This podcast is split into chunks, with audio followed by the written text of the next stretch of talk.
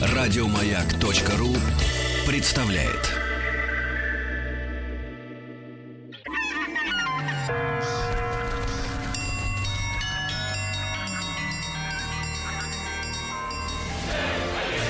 Русский мир. Истоки. Вновь в нашей студии мужчина элегантный. А, Когда мы встречались в прошлый раз, э, Николай очень волновался, слышат ли его наверху руководители, а как и, и готовы ли готов ли конверт с премией, но э, как выяснилось премия пока не, не подоспела, поэтому мы несколько запереживали за Николая Могилевского, историка, кандидата исторических наук, доцента Московского государственного института международных отношений, с которым вот во второй раз мы встречаемся в рамках нашего спецпроекта "Русский мир". Коль, доброе утро. Доброе утро. Доброе А, утро. Да, слушатели в прошлый раз писали, какой у мужчины колоритный голос, комментируя нашу совместную фотографию, какой элегантный мужчина. Вот. И при этом увлечен э, э, древней русской культурой. Представляете? Вот это не... И не даже иногда истории, Сергей. Да, да, да. И истории, да.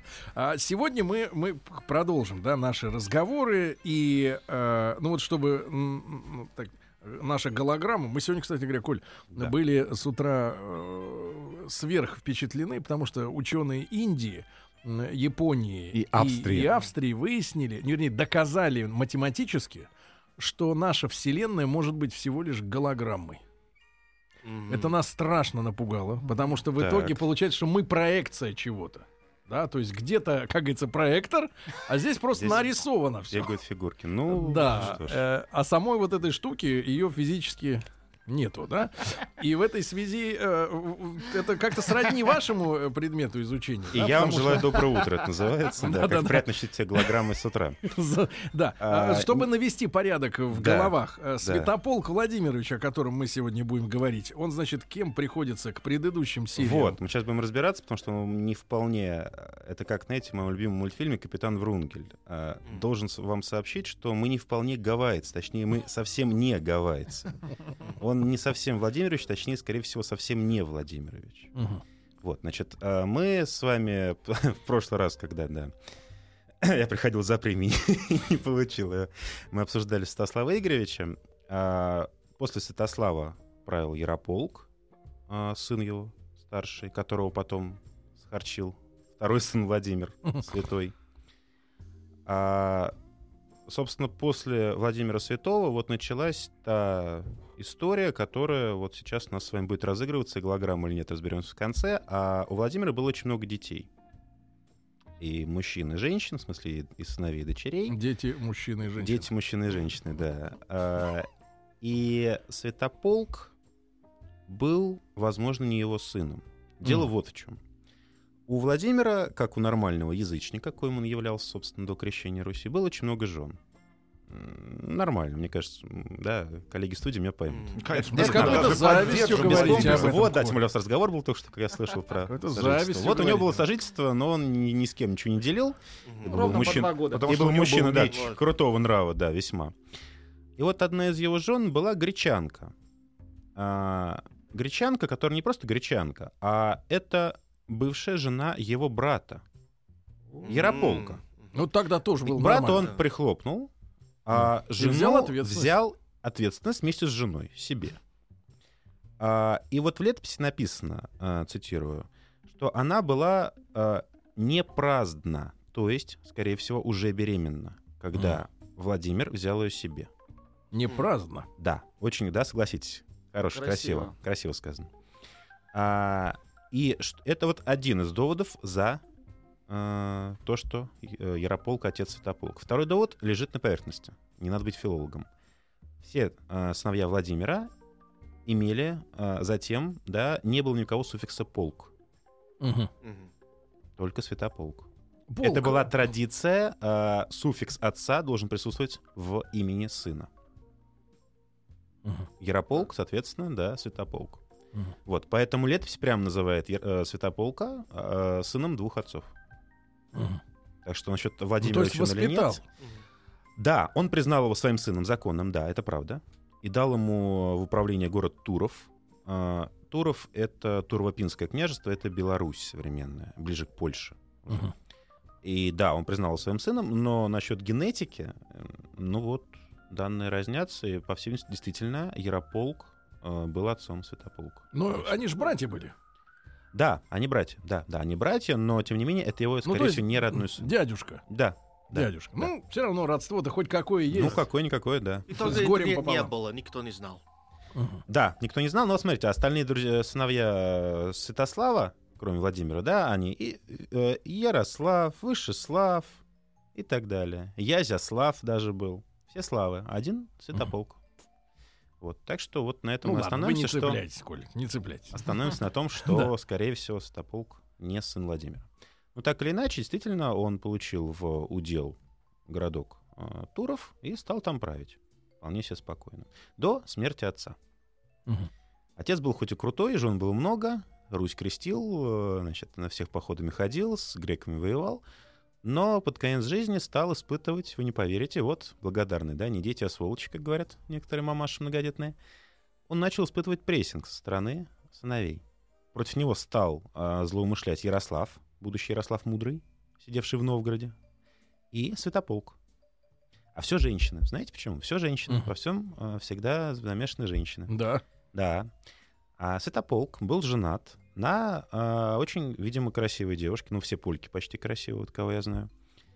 На польке. Логично. Да, полька. Ну, так э, куда ездил Тарас, э, сыновья Тараса Бульба э, за женами? В. Польшу. Ну, старая традиция.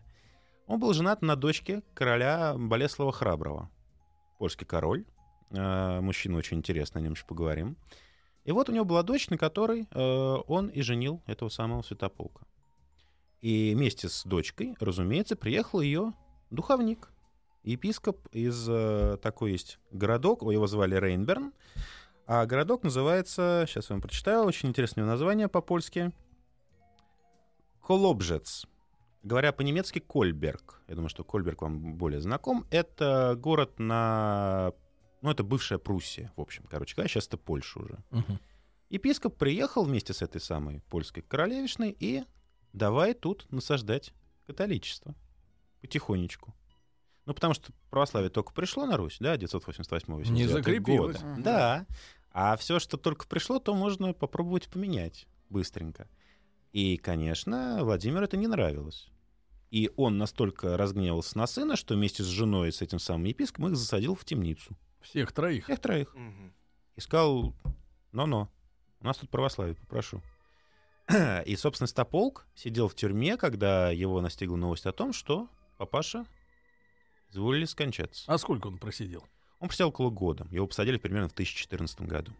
Мгм. Следующий год, э, ну, если верить всем, да, вообще эта хронология достаточно условная, но тем не менее, если верить, то в следующем году, 2015 в летописи сообщение о смерти Владимира I, Владимира Святого, и, соответственно, ситуация начинает накаляться. Потому что сразу на престол много-много разных претендентов. Мгм. А Вот. какой был э, определенно принцип для наследования? Вот. А вот, опять же, возвращаясь к теме вашего разговора совсем буквально недавно, раздел имущества. А, но у вас не было темы наследника, потому что, как правило, да, гражданский брак, он чаще всего не предполагает наследника. Тут наследники были, и на Руси существовал очень четкий, а, хотя на мой вкус несколько странный, сейчас я вас хотел бы спросить, как вам это кажется, странно это или нет, порядок престола наследия. Старший князь, старший в роду, значит, а, прежде всего, а, все князья наши до Романовых, все имели в виду, что это не их личная земля, вот русское государство. Это земля рода Рюриковичей. Они все родственники. Мгм. Это их общее, поэтому старший имеет право на Киев. Ну, до татар Киев, потом, да, Владимир будет. Следующий по старшинству садится, ну, скажем, в Чернигове. То есть а, самые престижные города отдавались по старшинству. Мгм. Когда Вот умирал... все логично. Пока да. Нет, пока здесь вопросов никаких нету. Дорогие Когда- друзья, а давайте о вопросах после короткой рекламы.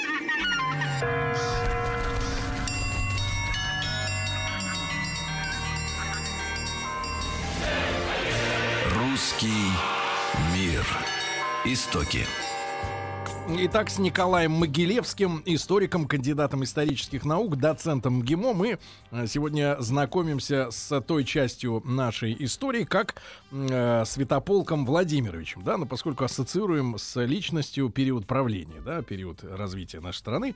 Было ли развитие, об этом тоже э, при нем узнаем. А пока что знакомимся с системой э, наследования власти. Да, итак, значит, у нас есть Рот Рюрикович, который сидит последовательно на в разных городах, самый старший в самом богатом, помладше в менее богатом, ну и так далее, по нисходящей. А странность, в этом ничего нет странного. Странности начинаются дальше. А, когда умирает старший князь? Вот э, по логике вещей надо Ну, дать тот престол... из Чернигова, то должен переехать в Киев. Вот, Все переезжают. прекрасно. Вот видите, какие вы подкованные. Потому что, скажем, мои ученики часто мне говорят, что ну сын, и они, э, как бы с точки зрения формально-логической, это было бы правильно. Но вот в том-то и дело, что древнерусские люди видели мир немножко иначе. Другая была голограмма, видимо. Что же с вашими учениками-то не то? Кто их перекодировал? Вот, вопрос. Вы их на Приходится пути обратно, обратно декодер ставить. А, и действительно, по смерти старшего брата, трон киевский, княжеский трон, э, престол точнее, занимал следующий за ним брат, а не сын этого самого умершего князя. То есть они как бы, э, как в пятнашках, помните, они немножко перемещаются вот Да. на, на Да. позицию. Поэтому... А в какой момент их дети начинают вот. уже претендовать на что-то? сейчас, сначала мы дойдем... Как этот порядок престола назывался очередный или Мгм. лествичный, потому что лестница, да? Мгм. Вершина в Киеве. И все вот могут дойти по этой пирамиде до конца.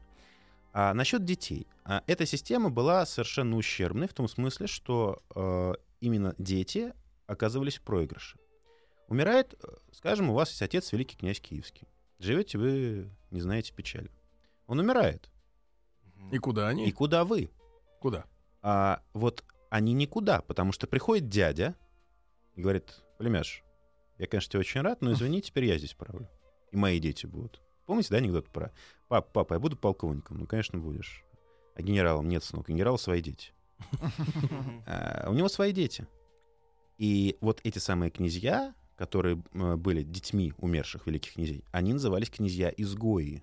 Они И были куда их? вынуждены уйти. Вот это а, спровоцировало в будущем очень серьезные распри Но, между э, племянниками и дядьями. но Они сходили искать себе территорию какую-то. То есть они иногда превращались давали, в воинов? то есть называется удел, да? Да. Охотники за удачей, да. Рейнджеры. А, Я бы сказал, э, такие... а, Как у нас называют в Швейцарии, господи, это называется, ну, не ланскнехты, да, не наемники, но вот, да, да, такие вот рыцари удачи. Мгм. Потому что у них ничего своего не оставалось, им только с мечом можно было добыть себе обратно трон. И расширять территорию государства или кого-то вышибать из Вышибать, вышибать, вышибать. А чтобы расширять, нужно к чему-то это расширенное присоединять. У них ничего нету. У них ничего нету. Мгм. И это, конечно, множило количество недовольных и вело к постоянным войнам междуусобным между дядьями и племянниками. А как такая система сложилась? Вот э, что, Я думаю, что а, братья есть, вот лезут все А, наверх. Это э, вот славянский такой, э, сла- славяно-скандинавский сплав э, традиции семейной, что переходит не сыну, а брату. Мгм. И А, в Скандинавии такая а, же, ну, да? Это надо проверить, я про про Скандинавию не могу даже точно, но славян такой был. А даже сейчас в Саудовской Аравии это так. Это все через брата, а не, Да. не через сына. Да, вот, вот, но, вот. но О, у них саудиты проблем. всплыли. Да. Ну, шпионство, У знаешь. них меньше проблем, наследники славян. Копируют все.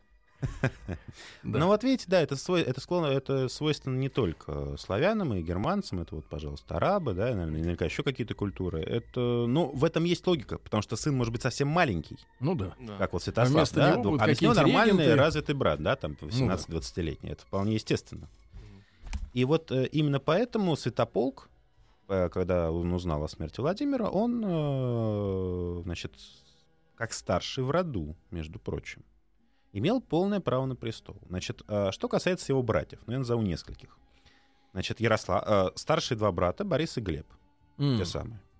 Один сидит, Борис, в городе Ростов, великий, разумеется, никакого Ростова-на-Дону еще в помине нету. А Глеб сидит в не менее древнем городке Муром. Но Мгм. надо сказать, что оба города были, в общем-то, захудалые. Это северо-восток, это леса, это всякая весь, мере и прочие финно-угорские племена. А, там нет плодородной, ну вы знаете, наверное, у вас там Ну может да. быть дача, да, там ничего не растет Ничего не растет. практически, кроме леса и малины. А, там мало населения, что самое страшное. Бог с ним, что ничего не растет, там денег нет.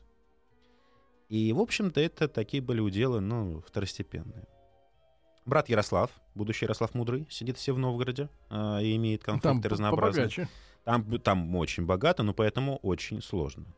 Это как норовистая лошадка, она все время сбрыкивает. А знаменитый Изислав сидит в Полоцке, вот тот самый а, Мгм. половецкий Изиславич, о которых будет слово полку Игорю говорить, э, что это был один из сильнейших русских князей.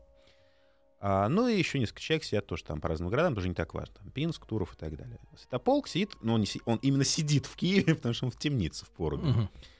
Он узнает о смерти Владимира случайно. Ему не хотят говорить об этом, потому что киевляне его не любят. Не любят.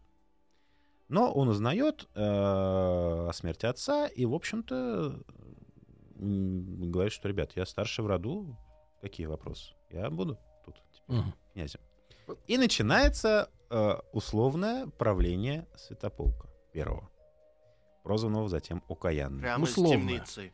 Он вышел, его выпустили, Мгм. естественно, после смерти отца. И с 1015 года вот Святополк взгромождается на княжеский престол. С женой и с епископом? Или куда эти, Епископ эти двое? уезжает в итоге.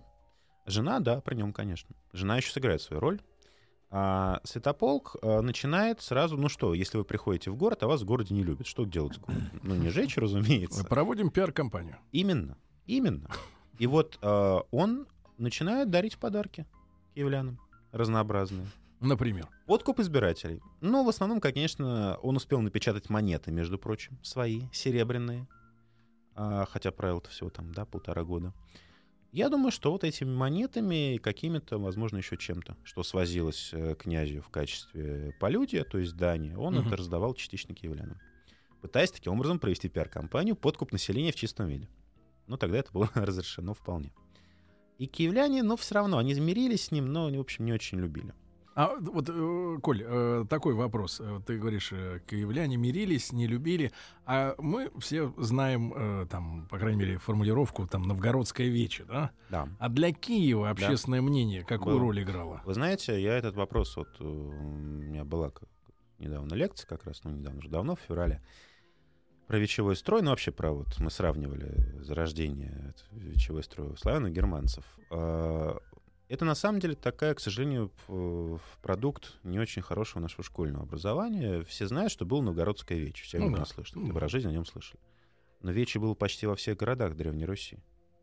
Просто дело в том, что в Новгороде оно было наиболее ярким и наиболее долговечным.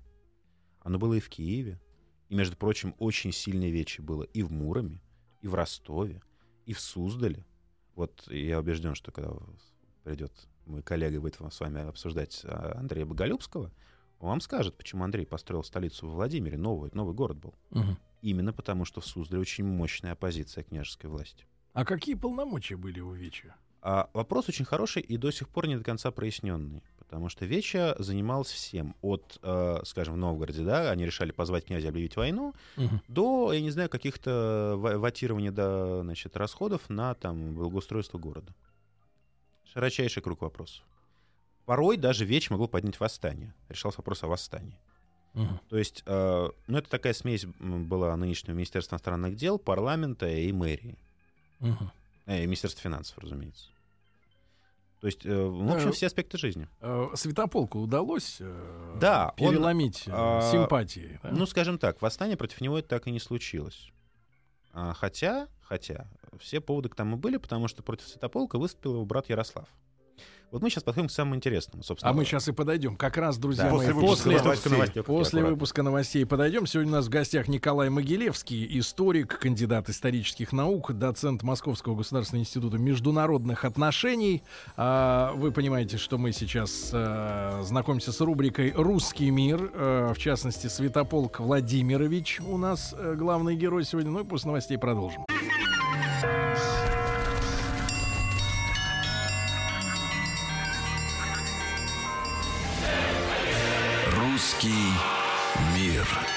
Истоки. С кандидатом исторических наук, историком Николаем Могилевским мы сегодня знакомимся с очередной страничкой нашей с вами истории. А, Тим, это и ваша история тоже Теперь сейчас. моя история. И теперь и твоя. Но с другой Скоро? стороны, я славянин, поэтому мои дальние родственники, славянин. предки, они были с вами, там, на месте. Это отличная легенда. Тим.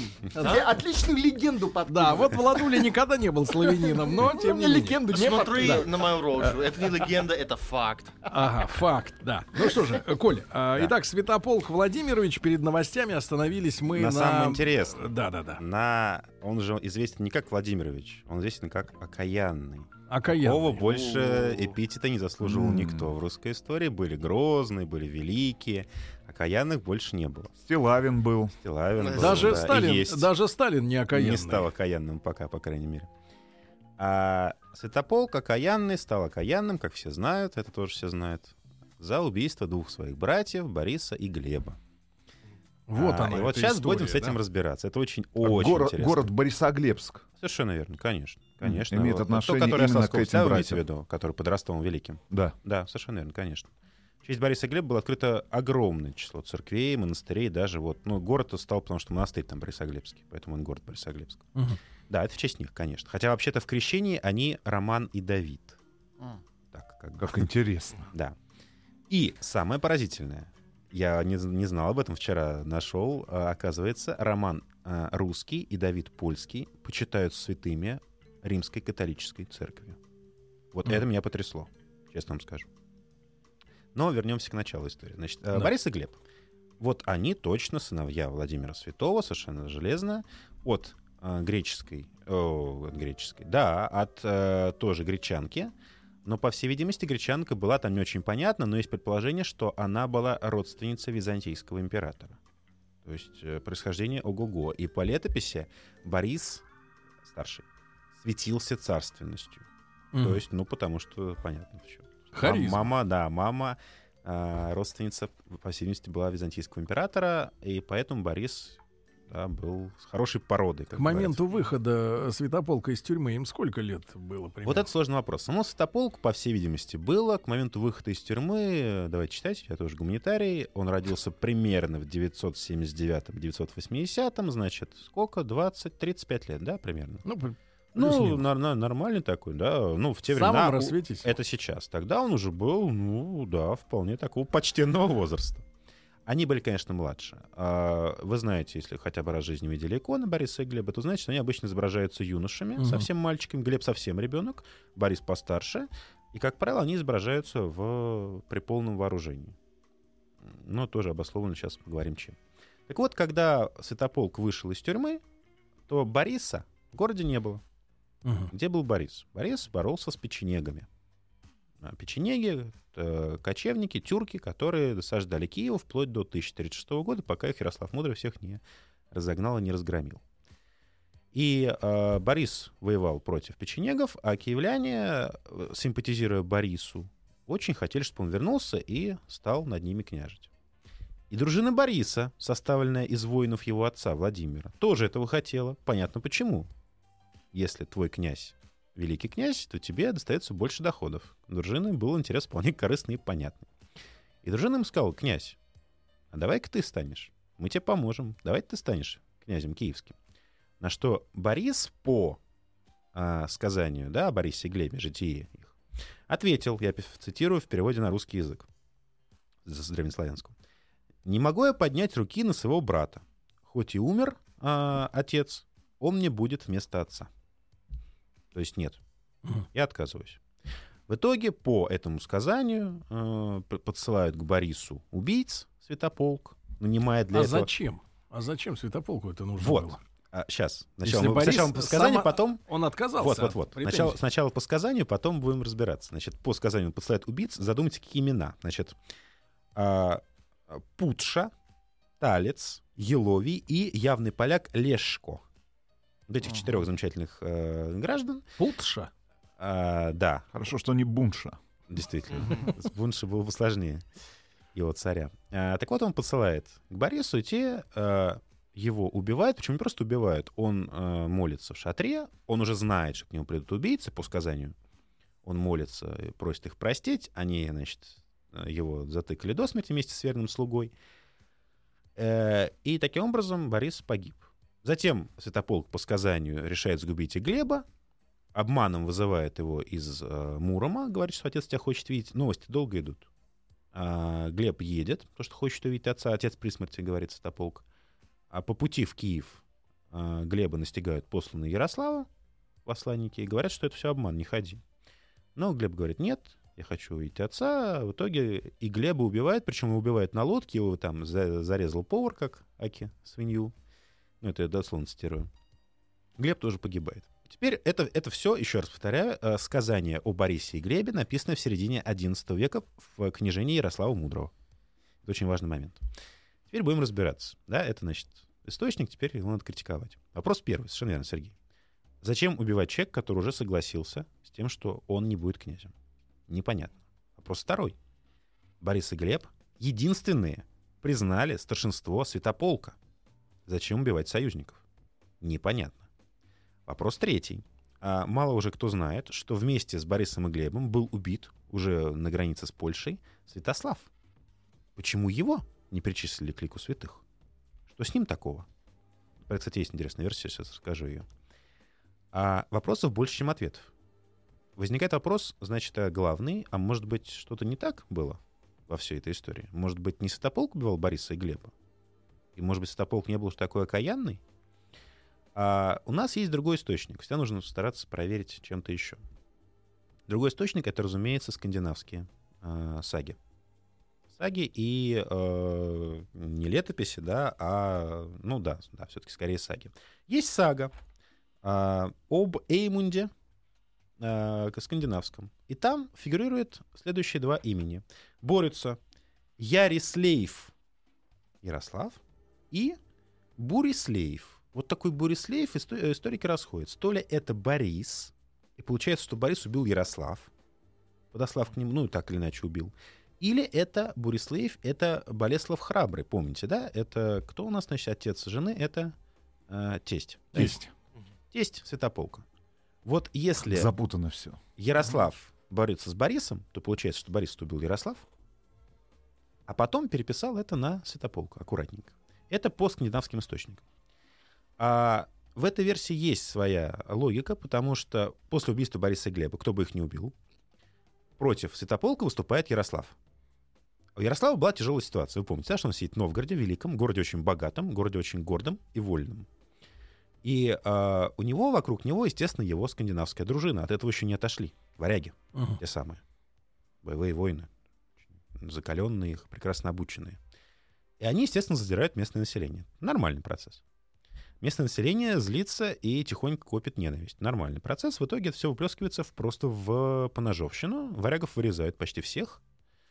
А Ярослав за- за- запирается в своем замке вне Новгорода и, собрав силы, приходит новгородцам, начинает их, обманом зазывает лучших мужей новгородских и их казнит. Говорит, вы меня, мою дружину порубили, а теперь я вас. Мгм. А тут приходит новость, что Святополк захватил трон. И на следующий день, согласно летописи, он приходит в Новгород с повинной и говорит, ребята, я был неправ, я вот вчера ваших лучших людей порубил, они бы сейчас они очень пригодились. Новгородцы говорят, да ладно, ничего не бывает, с кем не бывает, давай мириться. Собирают войско ему, в- варяги приходят, и Ярослав вместе с варягами новгородцами идет против Святополка. И побеждает. Мгм. В 2016 году он побеждает. А, якобы он, а, значит, э, союзник Ярослава Варяги, а союзник Святополка — печенеги и поляки. Мгм. Но Святополк проигрывает и бежит куда? Бежит, конечно, к тестю. Папа, забери меня обратно, помоги мне. Болеслав Храбрый. О, это был чудесный персонаж. Это был очень э, крупный во всех смыслах э, слова военачальник. Мужчина дородный, такой статный, которого с трудом конь носил, Мгм. как Портос. Помните, да? Ну, Ну потерпи, милая. А, Болеслав человек очень решительный. Он э, постоянно совал руки в дела чешские. Привет братьям славянам. А вы не чех, нет? Нет, Нет? но очень похоже, все говорят. Вот, вот, вот. А, Чехи в это время построили и первое панславянское государство, Великую Моравию, которая, правда, распалась через некоторое время. Болеслав воюет с императором германским, Атоном II, за как раз влияние в Чехии. И Болеслав как раз именно этим и пользуется. Он очень любит. э, сам, вступив на престол, он тут же э, своих э, родственников казнил моментально. В Чехии то же самое произошло. Это было нормально, к сожалению, тогда. И Болеслав, увидев, что в Чехии его планы провалились, он тут обратил свои взоры на, Русь, на Русь. Когда к нему прибежал Святополк, сказал, папаша, выручайте. Мгм. Болеслав взял войско и пошел выручать. Взял поляков своих, взял печенегов, позвал. Мгм. Они пришли на границу, которая была на, в тот момент э, на реке, где же она была-то у нас? На реке Сейчас уточним с рекой. э. Бук, Бук, забыл. Бук, конечно. Стали по обе стороны. Поляки на одной стороне, а Ярославова воины на другой. Стояли долго, не решались. А э, новгородцы ничего умного не придумали, э, ничего умнее, как начать издеваться над Болеславом. Мол, иди сюда, сейчас мы тебе твое толстое брюхо копьем и проткнем. Болеслав был мужчина грузный, но при этом очень умный.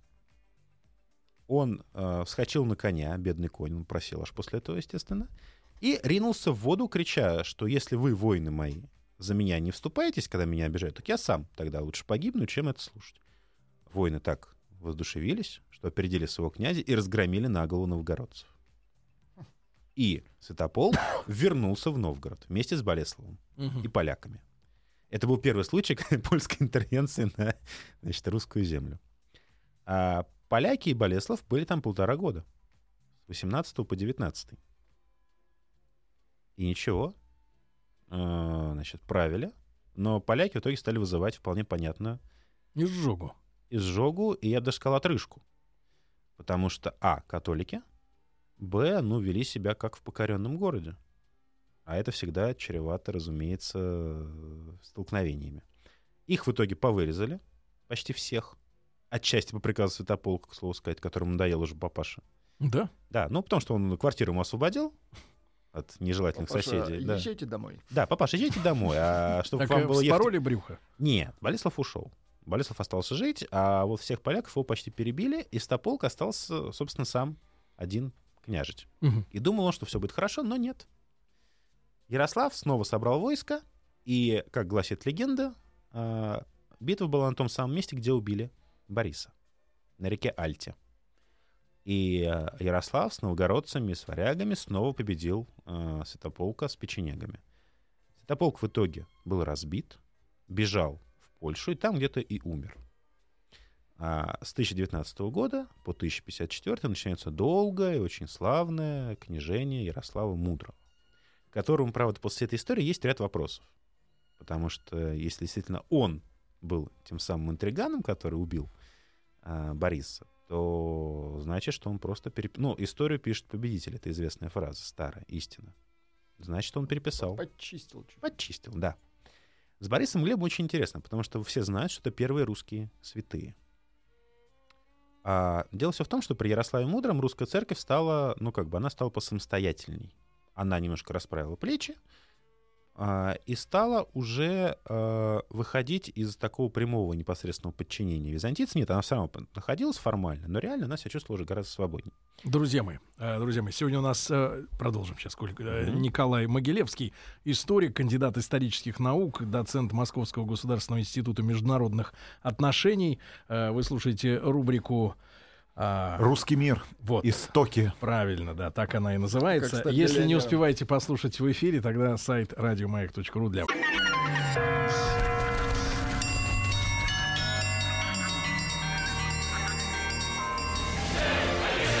Русский мир. Истоки. Друзья мои, э, Святополк Окаянный сегодня у нас главный герой. Э, Почти в Николай... гостях. Э. Тим, Тим просто подтягивает курс истории в Лэнгли, Ну который да. ему читали. Вернется, будет перечитывать Каждый студентам. день возникают новые идеи, как Да. разрушить эту А вы знаете, что там по-другому, думаю? Да. Да, Николай Могилевский у нас сегодня в гостях. Коль, так вот, э, э, об автономии, да, относительно. Автономия церкви, да. Церковь автономна, когда у нее есть свои святые. Ярослав это прекрасно понимал. И одним из его важнейших мероприятий было как раз э, Канонизация. канонизация кого-то. Надо сказать, что Ярослав э, вышел с предложением, как сейчас говорят, к патриарху Константинопольскому канонизировать. Он дал на выбор. Это так всегда, да, очень меня так отучили. Начальству нужно давать выбор. Оно само уж своей волей кого-то выберет. Он предложил канонизировать либо э, свою прабабку, про... Нет, почему про? Просто бабку, княгиню Ольгу, либо двух варягов, отца и сына, которых зарубил Владимир, э, празднуя таким образом удачный поход на Херсонес, либо Бориса и Глеба. То есть э, вполне А Первый Святой- зачем зарубил? жертвоприношение. Серьезно? Да, да, старая добрая традиция Владимира нашего святого. А, И, соответственно, Первой Святой мог- могла вполне стать княгиня Ольга. Но в итоге выбор был сделан а, на Борисе и Глебе. Остановлен свой выбор. Почему? Значит, Борис и Глеб, а, они же Роман и Давид, а, это два святых князя, которые прославлены как страстотерпцы. Знаете, да, в чем разница между мучениками и страстотерпцами? Ну-ка, Знаете? в чем детально? Она есть. Мученики — это христиане, принявшие смерть от язычников. Страстотерпцы, Николай II, например, да, он, правда, новомученик, кстати, неизвестно почему, принявшие смерть от своих же собратьев по вере. Значит, не свои были. В этом, в чулане. Я думаю, что расстреливавшие Николая все-таки были крещены, они родились при царстве. В империи. В империи, да. Но это ладно, это сейчас совершенно никакого отношения к нашему разговору не имеет. Так вот, э, Борис и Глеб — страстотерпцы. И э, некоторые ученые, правда, считают, что они стали святыми не за то, что они приняли мученическую смерть, а за те чудеса, которые являлись у их гроба. И поэтому не стал святым Святослав, третий их брат, убитый святополком. Потому что его гроб находился, ну, почти в Польше. И там о, них, о нем чудес неизвестно было. А здесь чудеса были. И, соответственно, Борис и Глеб стали русскими святыми мучениками. И, конечно, э, нужно было э, вот эту их смерть постараться обратить на благо на дело государева. То есть при Ярославе пишется сказание о Борисе и Глебе, в котором Борис предстает идеальным. Вот мы говорим, Стаслав идеальный воин, Борис идеальный мученик. Там почти ничего от, от настоящего Бориса нету. Там есть легенда. Э, Я надеюсь, что не оскорбляю чувство верующих, да, потому что тоже такой вопрос тонкий. А Борис предстает в этом а, повествовании как образец христианского смирения, покорности судьбе, умения прощать своих врагов. То есть совершенно, да, добродетель, который Христос успевает и правильно делает. Он знает заранее, что его пришлют, придут убивать. Он прощает им это. Он не хочет, это было очень важно Ярославу, поднимать руку на старшего брата. Ему нужно это было, Ярославу, чтобы закрепить вот этот вот порядок очередный, чтобы не было междоусобиц княжеских. И в этом смысле Борис предстает вот такой идеальной фигурой. Борис и Глеб сначала являются э, чудотворцами, затем Борис и Глеб становятся покровителями всего княжеского рода. Святые Борис и Глеб. Именно поэтому в честь них ставится столько, как вы правильно сказали, э, церквей, монастырей, городов называют. Да? Рам- А вы знаете, есть такой замечательный город, который никак не доеду, но мечтаю. Город Тутаев. Вы, наверное, Это знаете, какая Сергей? область? Ярославская. Это буквально 20 километров от Ярославля. Замечательный город Тутаев. Город Тутаев, как я выяснил тоже некоторое время назад, вообще-то не Тутаев. В девичестве, то есть до 17 года, он Романов Борисоглебск. С Тутаевым ему повезло. Был некий революционер какой-то, просто с хорошей фамилией. Да? Тутаев хорошее название такое, ну, волжское, вполне нормальное. Не Ворошилов там какой-нибудь. А вообще-то он Романов Борисоглебск. Вот, пожалуйста, да, например. Мгм. Борисоглебск недалеко от Ростова Великого. Воронежская область. Воронежская область, совершенно верно. А, много монастырей, много еще больше храмов и церквей в честь святых Бориса и Глеба. Первых русских святых, а, канонизация которых была жизненно необходима Ярославу. И как а, отделение от патриархата византийского, некая да, самостоятельность, и как пример покорности младших старшим с точки зрения политической. А святополк нужен был как идеальный такой, знаете, это настоящий Ка- Демон. Каин. Каин, М. убивший своего брата Авеля. При том, что в этом не было ничего такого, к сожалению. Еще раз повторяю, в Польше, в Чехии в то же время творилось примерно то же самое. Но Святополк стал окаянным, потому что проиграл. А Ярослав, мудрый, выдающийся князь, безусловно, стал мудрым именно потому, что он сумел а, понять, что нужно эту историю немножечко почистить. В итоге Стаполк окаянный а, так и остался в народной памяти как, ну вот, убийца своих братьев, хотя мы не знаем до конца, он ли это был. А как братья стали святыми в Риме? Вот этот вопрос, честно говоря, я просто вчера это сам успел э, только прочитать, не знаю. Вот меня, честно говоря, потрясло, потому что, ну, вы знаете, у нас есть, у нас есть э, святые, которых чтит русская православная Ну церковь, например, Папа Римский Климент. Э, Вы, наверное, знаете, метро Третьяковская, Климентовский переулок, Красная Мгм. церковь Климентовская, в честь Папы Климента. Вот есть э, общие святые, ну, помимо там, да, э, понятно, что святых, там, Николай Угодник, да, например, такого калибра, есть э, э, ряд До святых, раскола. которые, да, да, которые признавались, вот, собственно, Борис и Глеб, они же успели, раскол 1054 год, Великая схизма. А Вот церковь католическая их признала. Я это честно, честно вам скажу. Но не Бориса и Глеба, а Романа и Давида. М. Роман русский, Давид польский. Это не, не то, что их национальность, да, Что, их- если, если совсем коротко, Да. Коль, в плане государственности что-то Святополк э, успел э, придумать нового или сделать? Но я бы сказал, что вот в плане государственности, если говорить, если предположить, что все-таки он убил Бориса, то он дал Ярославу повод эту государственность скрепить, показав тем самым, что нельзя а, противиться воле а, старшего, что младший должен подчиняться старшему, и при Ярославе действительно государство было спаяно железной дисциплиной. А вот после его смерти началась феодальная раздробность. Не значит, что это было плохо. Это был факт, но именно после его смерти государство единое русское распалось. Так Вот что- так. Да. Вот так, да. Коль, благодарю вас за очень интересную нашу новую встречу.